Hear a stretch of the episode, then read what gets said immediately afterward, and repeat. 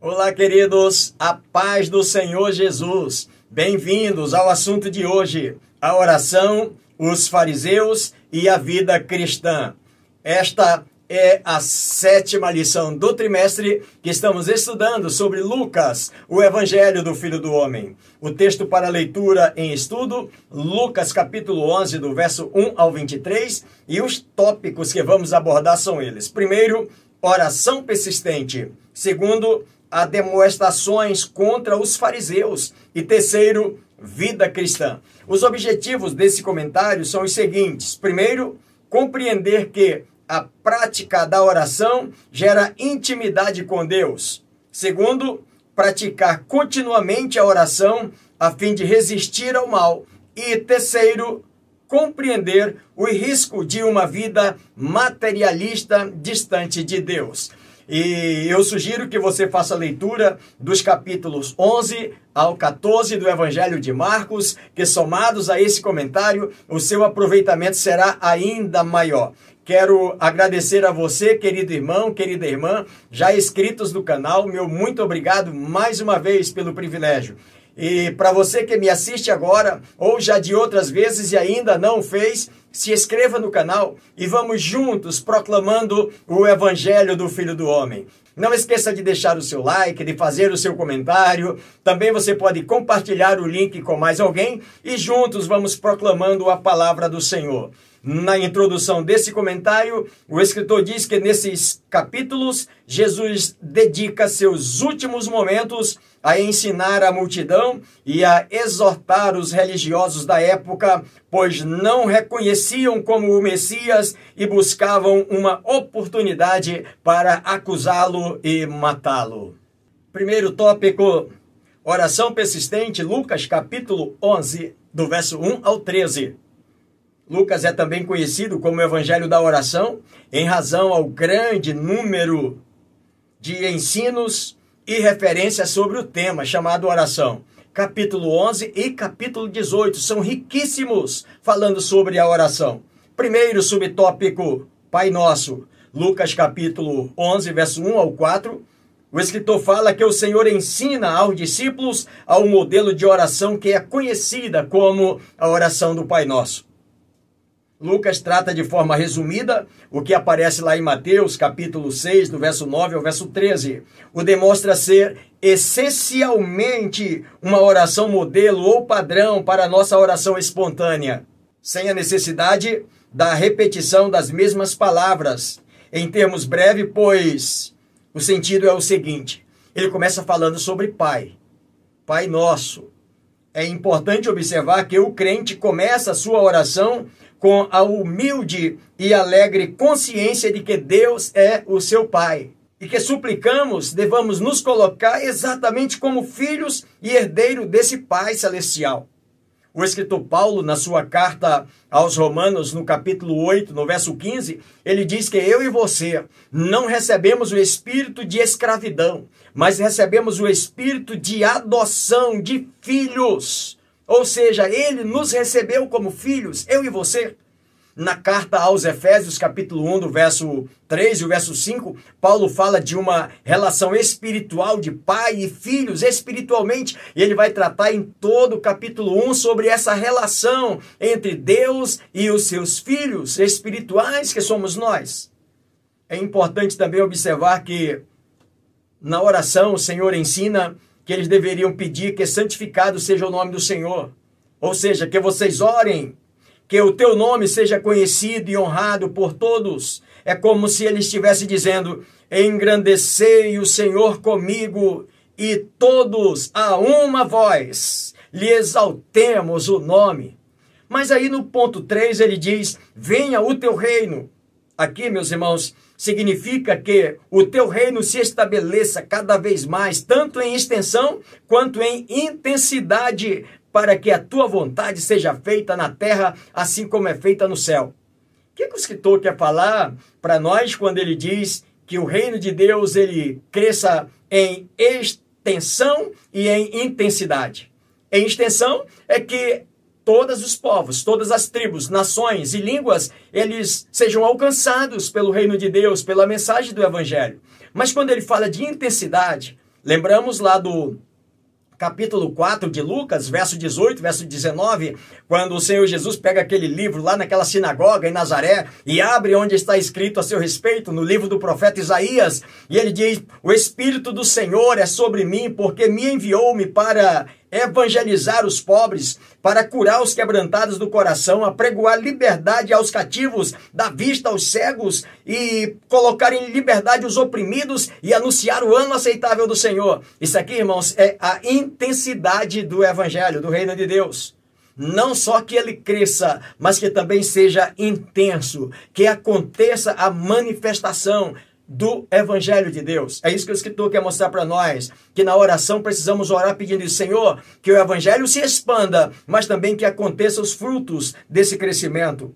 No ponto 4, ele diz: O pão nosso cotidiano dá-nos dia em dia. Significa continua a suprir-nos dia a dia com a porção necessária para hoje. Aqui, pão indica que tudo o que é necessário para o sustento da vida física.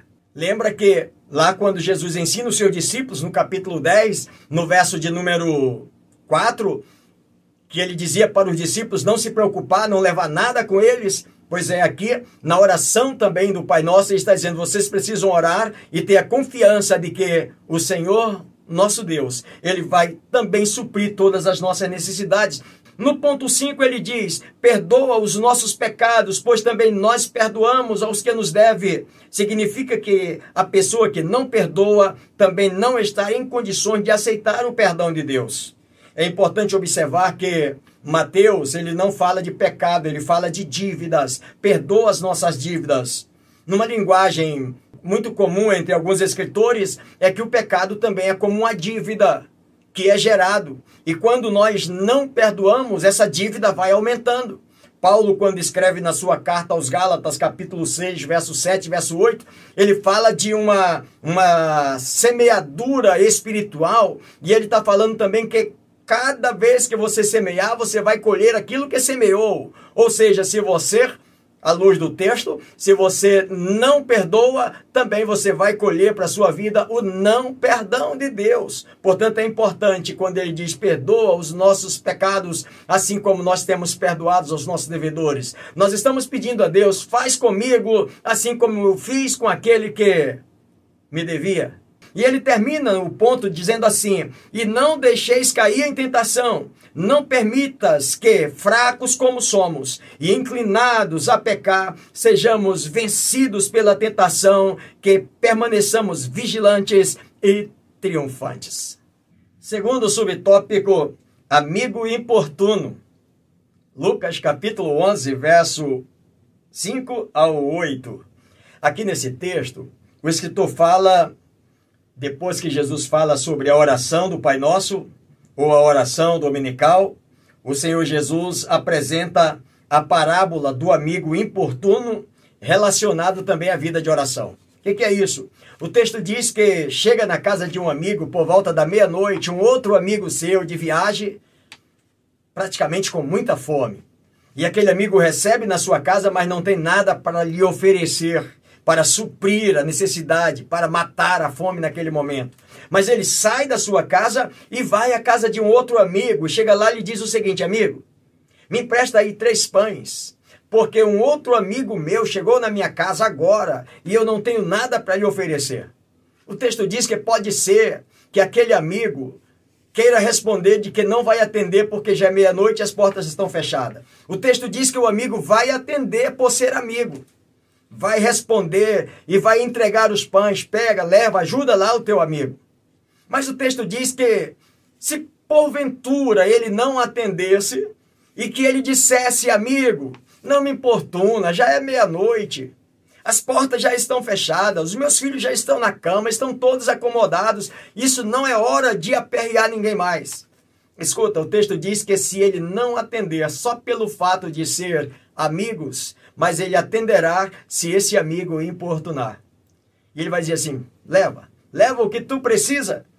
Qual é a lição que o Senhor estava mostrando para, para todos nós? O ponto interessante aqui para nós é o seguinte, meus irmãos: se mesmo um amigo humano atende ao nosso pedido persistente. Mesmo que ele meia-noite já não quis atender, mas por ser um amigo que persistiu dizendo: Amigo, me ajuda, eu preciso de ajuda, ele vai levantar e vai atender, mesmo que seja por causa da persistência.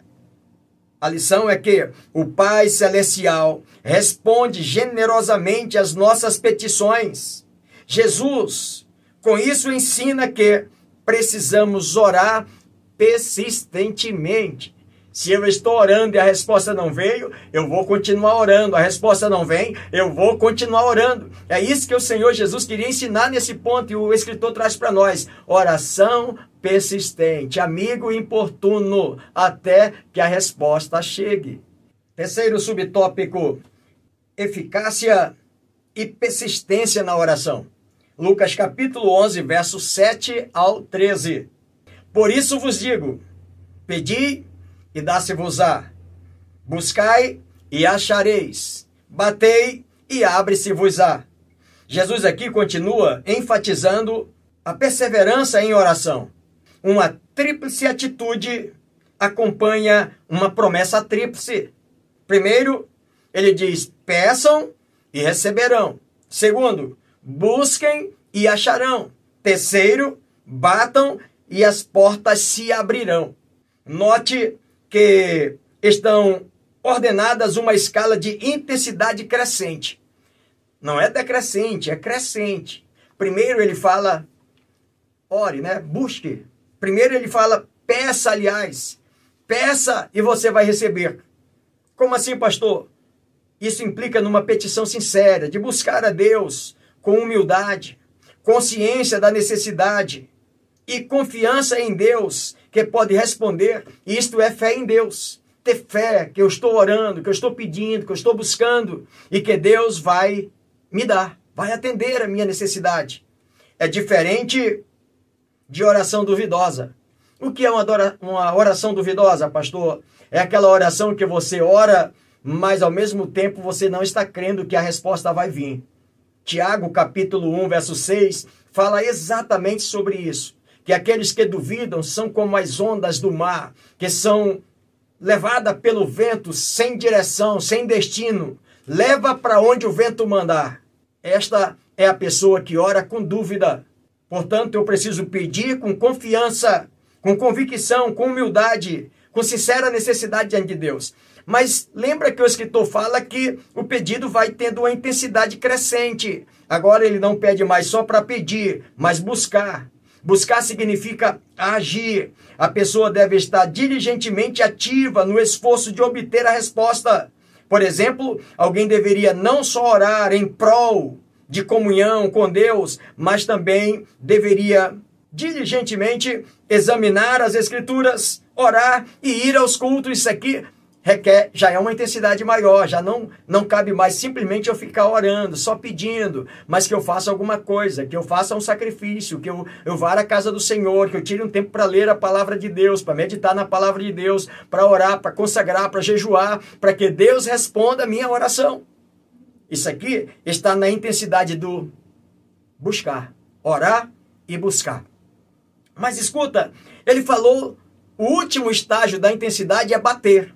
Bater já é um sacrifício a mais, né, irmãos? É perseverar. Bater é perseverar. Eu estou buscando, de repente, um exemplo, eu estou buscando algo para minha casa, para minha família, para minha igreja. Eu estou orando, mas parece que as portas não se abrem, as coisas não acontecem. E aí o texto diz: bater. Alguém continuar batendo a porta do palácio do reino até o rei que é ao mesmo tempo o Pai, abre a porta e providencia tudo o de que se necessita. Continue pedindo, buscando e batendo. É aqui que Jesus está mostrando para nós de que nós precisamos, irmãos, eu e você, na oração nós temos esses estágios. Há momentos que às vezes a gente está tranquilo, só mesmo orando, buscando a Deus. Mas às vezes a necessidade é um pouco maior. Aí já tem que buscar, orar e buscar. Fazer por onde? Procurar os meios para que chamemos a, a, a presença de Deus. Mas também, às vezes, fazendo isso ainda não acontece, ah, eu vou desistir. Não, não é hora de desistir, é hora de bater, de insistir, bater, bater, bater, até que a porta se abra e o milagre chegue, a resposta venha para todos nós. É o que o Senhor está falando da oração. Oração precisa orar, pedindo, depois buscar e bater, não desistir até que a porta se abra. Segundo tópico, a demonstrações contra os fariseus, capítulo 12, verso 1 ao 48. Lucas relata um momento interessante nesse texto, só Lucas relata isso. Lá no capítulo 11, verso 27 e 28, Jesus está ensinando, está pregando, o povo está ouvindo, recebendo a mensagem, aplaudindo, glorificando a Deus. E no meio dessa multidão surge uma mulher que abre a sua boca e faz uma declaração dizendo a seguinte: Bem-aventurada a mulher que te gerou, que te deu a luz. Bem-aventurados os seios que te amamentaram. Diz a palavra de Deus que Jesus, querendo enfatizar a necessidade da oração e a resistência ao fermento dos fariseus que estava ali fermentando para que as pessoas, com as suas ideias, com as suas ideologias, com as suas doutrinas, fazendo com que as pessoas ignorassem o que Jesus estava falando, o Senhor Jesus então quer ir contra esse ataque de Satanás e responde para aquela mulher o seguinte: Antes, bem-aventurados são aqueles que ouvem a palavra de Deus. O escritor chega a dizer que o espanto do povo e o louvor que Jesus recebeu dessa mulher poderiam muito bem estar entre as causas que suscitaram a inveja e ira dos fariseus. Mas aí Jesus prossegue no capítulo 12, verso 1, falando sobre a hipocrisia. E o que é hipocrisia? Hipocrisia significa fingir. Refere-se ao mau hábito de alguém esconder sua verdadeira personalidade por trás de uma máscara. Então, hipocrisia é quando eu coloco uma máscara para parecer que sou uma pessoa que, na verdade, por detrás dessa máscara, não sou. Eu sou outra completamente diferente. Pois isso, o Senhor Jesus estava batendo forte contra os líderes religiosos, os fariseus, os líderes religiosos da época, porque eles, eles estavam com essa espécie de máscara. Eles ensinavam, cobravam alguma coisa do povo e que eles mesmos não viviam. Por isso Jesus fala da hipocrisia por detrás das máscaras. Ainda hoje nós precisamos ter muito cuidado com isso. Jesus compreende plenamente que a ira dos oponentes seria derramada não só sobre ele, pessoalmente, mas também sobre seus seguidores. A advertência é seguida de palavras de alento aos seus discípulos. Jesus tinha consciência disso, olha, essa ira desses líderes contra mim não vai, não vai ficar só em mim, vai derramar sobre vocês também. Mas olha o que Jesus diz: Não temais os que matam o corpo e depois disso nada mais podem fazer. Até os cabelos da vossa cabeça estão todos contados. Todo aquele que me confessar diante dos homens, também o Filho do Homem o confessará diante de, dos anjos de Deus. Mas o que me negar diante dos homens, os anjos o negarão também diante de Deus. Ou seja, chegará um dia de um acerto de conta. O escritor deixa claro aqui para nós que, por mais que a fúria daqueles que hipocritamente, muitas vezes até dizem que defende a Deus, que às vezes até estão no nosso meio, mas que são hipócritas. Hipócrita, um dia serão revelados. Ainda aqui, ou quem sabe na eternidade, quando não terá mais oportunidade. Portanto, o escritor deixa muito claro para nós: hipocrisia significa fingir aquilo que na verdade não somos e queremos aparecer diante das pessoas. Segundo subtópico, a avareza capítulo 12, verso 13 ao 21. Aqui Jesus alerta os discípulos para terem cuidados com a avareza. E o texto conta a história de que alguém dentre a multidão chega até o mestre e diz: Mestre, dize a meu irmão que reparta comigo a herança. E em resposta, Jesus diz assim: Eu não tenho obrigações com isso, eu não sou juiz para fazer isso. Mas eu vou contar uma história para você. Jesus gostava de fazer as pessoas refletir sobre uma resposta. E ele diz: um certo homem fez uma plantação, ampliou o seu plantio E quando chegou a hora da colheita, ele percebeu que os seus depósitos, os galpões, não eram suficiente para agregar toda aquela sua colheita. E ele ficou pensando: o que farei? E em algum momento ele decidiu: vou destruir esses galpões e vou construir outros maiores. E vou recolher toda a minha produção. E ele assim o fez. E quando ele recolheu toda a sua produção, ele disse: Ó oh, minha alma, agora folga-te, regala-te, porque o que eu tenho ajuntado já dá para o resto da vida sem me preocupar com mais absolutamente nada. E aí Jesus termina dizendo o seguinte: Mas naquela noite lhe dirão, louco, se esta noite te pedires a tua alma, o que tens preparado para quem será? Essa é a pergunta mais reflexiva que existe na Bíblia Sagrada. Se esta noite te pedirão a tua alma o que tu tens preparado para quem será? Na verdade, a gente fica pensando então, o que aquele homem fez, tudo foi errado. Ele ampliou os seus horizontes, ele aumentou a sua plantação, ele aumentou os seus galpões, ele aumentou a sua arrecadação, ele aumentou o seu capital de giro. Ele errou nisso aí? Não, não, não, senhores. Ele não errou em nada disso. Ele podia fazer normalmente. Ele errou quando ele disse: Agora, minha alma, regala-te, folga-te. E aí o escritor diz que Jesus, na verdade, ele não reprova as riquezas. O que Jesus chama de loucura é a vã expectativa dos que creem em si e em suas posses e ignoram Deus. Então, o que Jesus queria mostrar para aquele homem, disse: olha, quem tem riqueza e não me ignora, tudo bem. Mas quem tem riqueza e me ignora, era melhor que não tivesse. Então Jesus não condena a riqueza, o que Jesus condena é a avareza. Aquelas pessoas que têm e colocam o coração naquilo que têm, fazem daquilo que tem o seu Deus e ignoram, são pobres de Deus, são miseráveis. Por isso que Jesus diz: você é um louco. Se você coloca o coração naquilo que você tem, louco. Se hoje à noite te pedires a tua alma o que tens preparado, para quem será? Portanto, Deus não proíbe que a gente tenha riquezas, que a gente tenha fortunas, não, irmãos. Mas desde que o coração não esteja nas riquezas. Riquezas são bênçãos de Deus para nós. É uma questão de escolher o elemento certo para ser posto em primeiro lugar na nossa lista de prioridade. Qual é o elemento certo na nossa lista de prioridade? Nossas riquezas? nosso patrimônio, nossa fama, nossa glória, nosso prestígio, nosso nome. Não, irmãos. Na nossa lista de prioridade deva estar quem? O Senhor nosso Deus. É isso que o Senhor está mostrando para aquele jovem. Olha, riqueza não é prioridade para a sua vida espiritual. Prioridade para você é presença de Deus na sua vida. Não ignorando as riquezas. Claro, vamos deixar claro no texto, né, irmãos? Jesus não condena a riqueza, condena a avareza. Terceiro subtópico, ansiedade.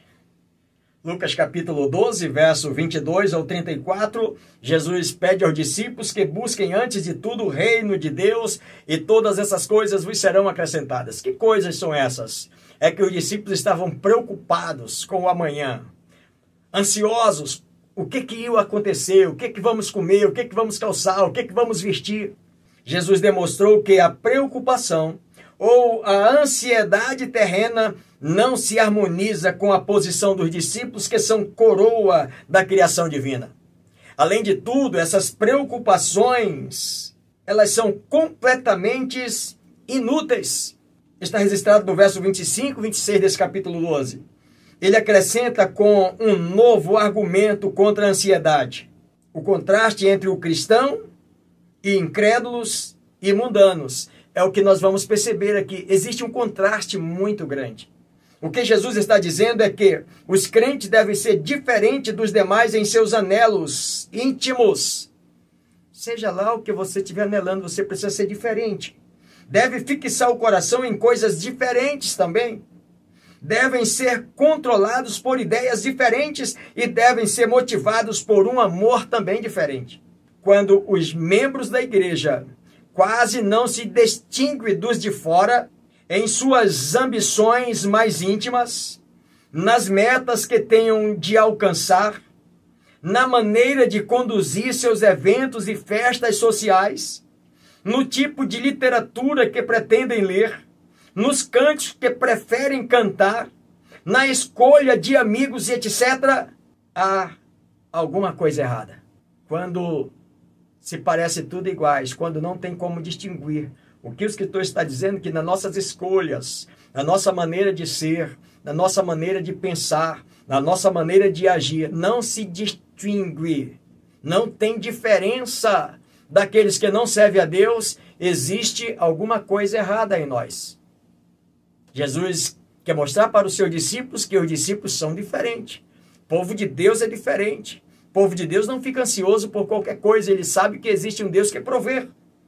O Pai Celestial cuida para que tenham não só abundância de bênçãos espirituais, não lhe faltará o necessário para o cotidiano. Com muita ternura, Jesus acrescenta: Não temais, o pequeno rebanho, porque vosso Pai se agrada em dar-vos o seu reino. Lucas capítulo 12, verso 32. É aqui a linguagem do escritor para nós nesse texto da ansiedade. Irmãos, nós precisamos entender claramente de que eu e você, mesmo que tenhamos as necessidades, mesmo que, te, que estejamos pensando ou nos projetando para algo, para conquistarmos algo, a ansiedade não deve predominar o nosso coração. Nós precisamos completamente crer, ser diferente e agir completamente diferente do comportamento como agem as pessoas que não conhecem a Deus. É isso que o escritor quer dizer. Quando a gente age nos nossos cultos, nas nossas palestras, nos nossos eventos, na música que nós ouvimos, na literatura que nós queremos ler, são iguaizinho. Então tem alguma coisa errada em nós. Muito cuidado com a ansiedade. Terceiro tópico, a vida cristã. Lucas capítulo 13, do verso 1 ao capítulo 14, verso 34. Jesus inicia sua última viagem para Jerusalém, no capítulo 9, verso 51, e parecia que ele não tinha pressa. Na verdade, o texto deixa muito claro que ele teve o tempo suficiente para poder ensinar as pessoas por onde ele passou. Mas aqui nesse verso 22 ao 30 do capítulo 13, ele fala da porta estreita. E na verdade ele vai responder uma pergunta que alguém o fez: Senhor, são poucos os que são salvos? Jesus disse ao inquiridor, bem como a toda a multidão reunida, que todos deveriam esforçar por entrar pela porta estreita, porque muitos procurarão e não poderão entrar. Está no verso 24 desse capítulo 13. Agora escuta, irmãos. O escritor traz para nós uma linha de pensamento muito clara acerca disso aqui. Quando ele diz: esforça-te na luta contra todos os adversários. O que Jesus queria mostrar para eles é que para entrar no reino de Deus, para alcançar a salvação, você terá muita luta. Como assim, pastor? Primeiro que vai lutar contra você para você não ser salvo é o próprio Satanás, que luta fazendo com que o caminho fique mais estreito para você. Você se sinta apertado, acuado, mas você precisa decidir que você quer sim a salvação. Depois o escritor diz que Além de Satanás, o pecado também sempre vai bater, nos imprensando, nos estreitando, para que a coisa fique mais difícil de chegar no céu. E além do pecado, ainda o escritor fala do ego. Ou seja, Satanás, o pecado e o ego, muitas vezes das pessoas, dificultarão com que ele chegue à salvação, com que eles adentre o reino dos céus. Por isso o Senhor fala de caminho estreito, pressão do diabo, pressão do pecado e muitas vezes o ego muito alto nas pessoas. Muitos buscarão encontrar e não poderão, diz a, a palavra do Senhor. Constitui uma séria advertência destinada a todos para que deixem a perversidade e a indiferença. Jesus finalmente causa admiração ao mencionar que muitos se surpreenderão ao pensarem que merecem o reino de Deus por sua posição e familiaridade com Deus. O que, que é isso? É que nos versos de número 25, 26, o Senhor diz: Olha, naquele dia muitos vão bater. Depois que o pai de família tiver entrado e ter fechado a porta, eles vão bater e até vão dizer: Senhor, nós sentamos na mesa contigo, nós comemos contigo, nós estivemos juntamente contigo. E diz a palavra de Deus que eles vão dizer: Nós nos assentamos na mesa mas por causa da pressão do diabo, por causa do pecado, por causa do, do ego muito alto, eles perderam a chance de entrar no reino celestial. A Bíblia diz que, mas ele os rejeitará, afirmando que não os conheço e que apartem-se todos os que praticais a iniquidade. Eis aqui, irmãos, o caminho estreito, a porta estreita, o pecado, Satanás e o ego das pessoas muitas vezes farão com que eles não consigam entrar no caminho da salvação e chegar na presença do Senhor. Segundo subtópico, mensagem corajosa, Lucas 13, verso 31 ao 35. É importante observar nesse texto que alguns fariseus chegam até Jesus e diz para ele que Herodes quer matar. Olha, o Herodes está querendo te matar. E sabe qual é a resposta de Jesus para Herodes? É o seguinte: diz para aquela raposa que eu continuo, que eu vou continuar curando as pessoas, expulsando os demônios hoje e amanhã até chegar em Jerusalém.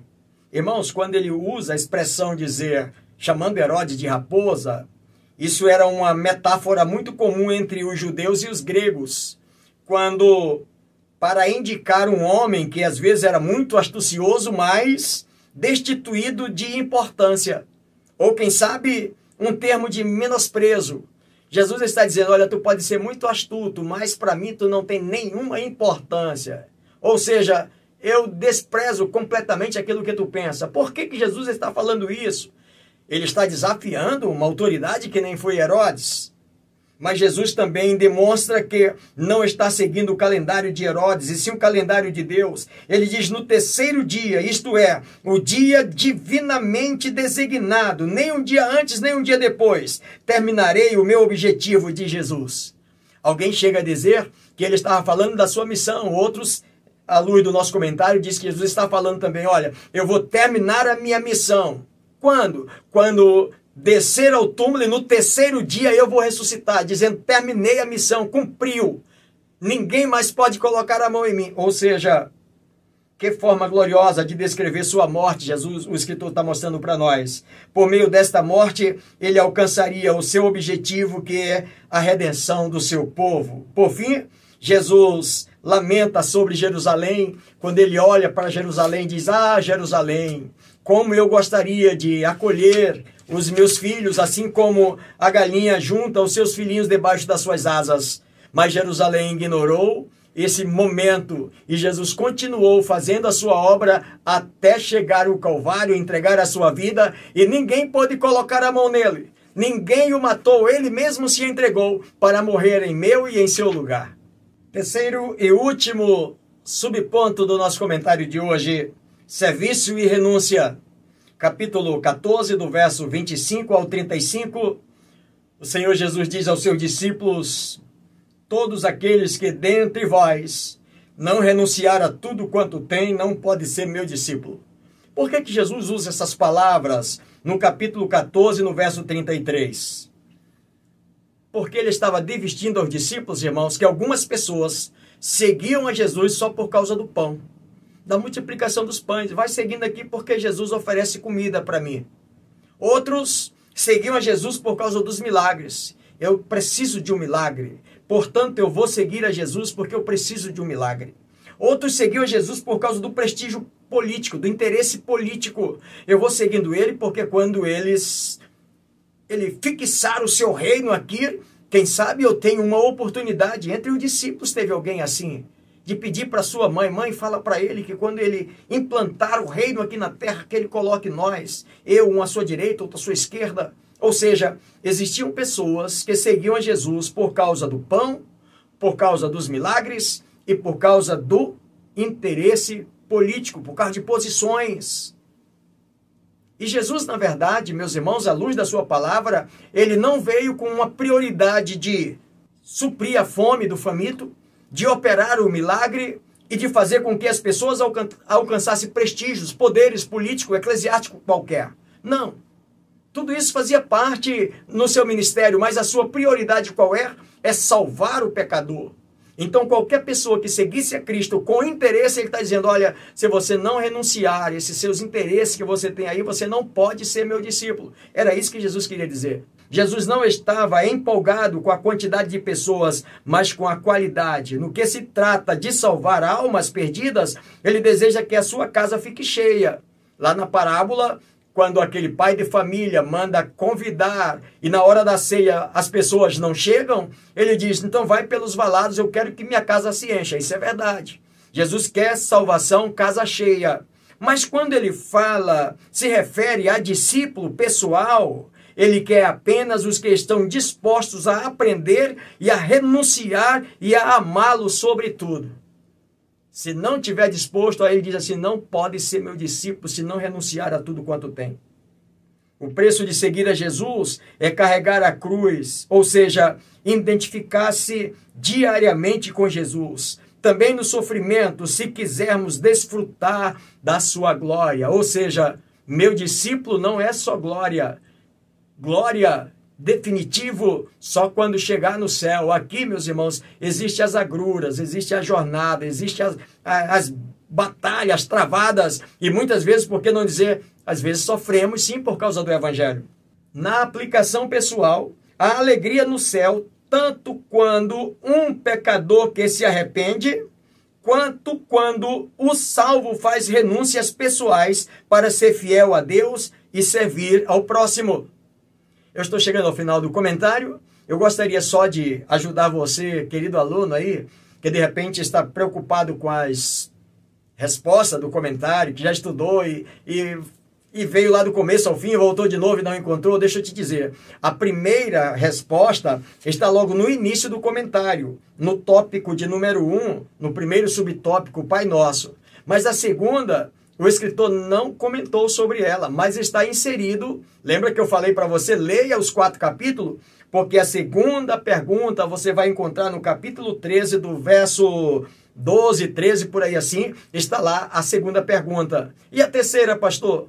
Está mais para frente? Não. Pelo contrário, está mais para trás um pouquinho. Capítulo 11, do verso 38. Aí, quando você chegar lá pelos 53, 54, você vai encontrar a resposta. Queridos, Espero poder ter contribuído com você mais uma vez nesse comentário. Se Deus assim o permitir, estaremos juntos no próximo comentário e até lá, sempre avançando pela fé.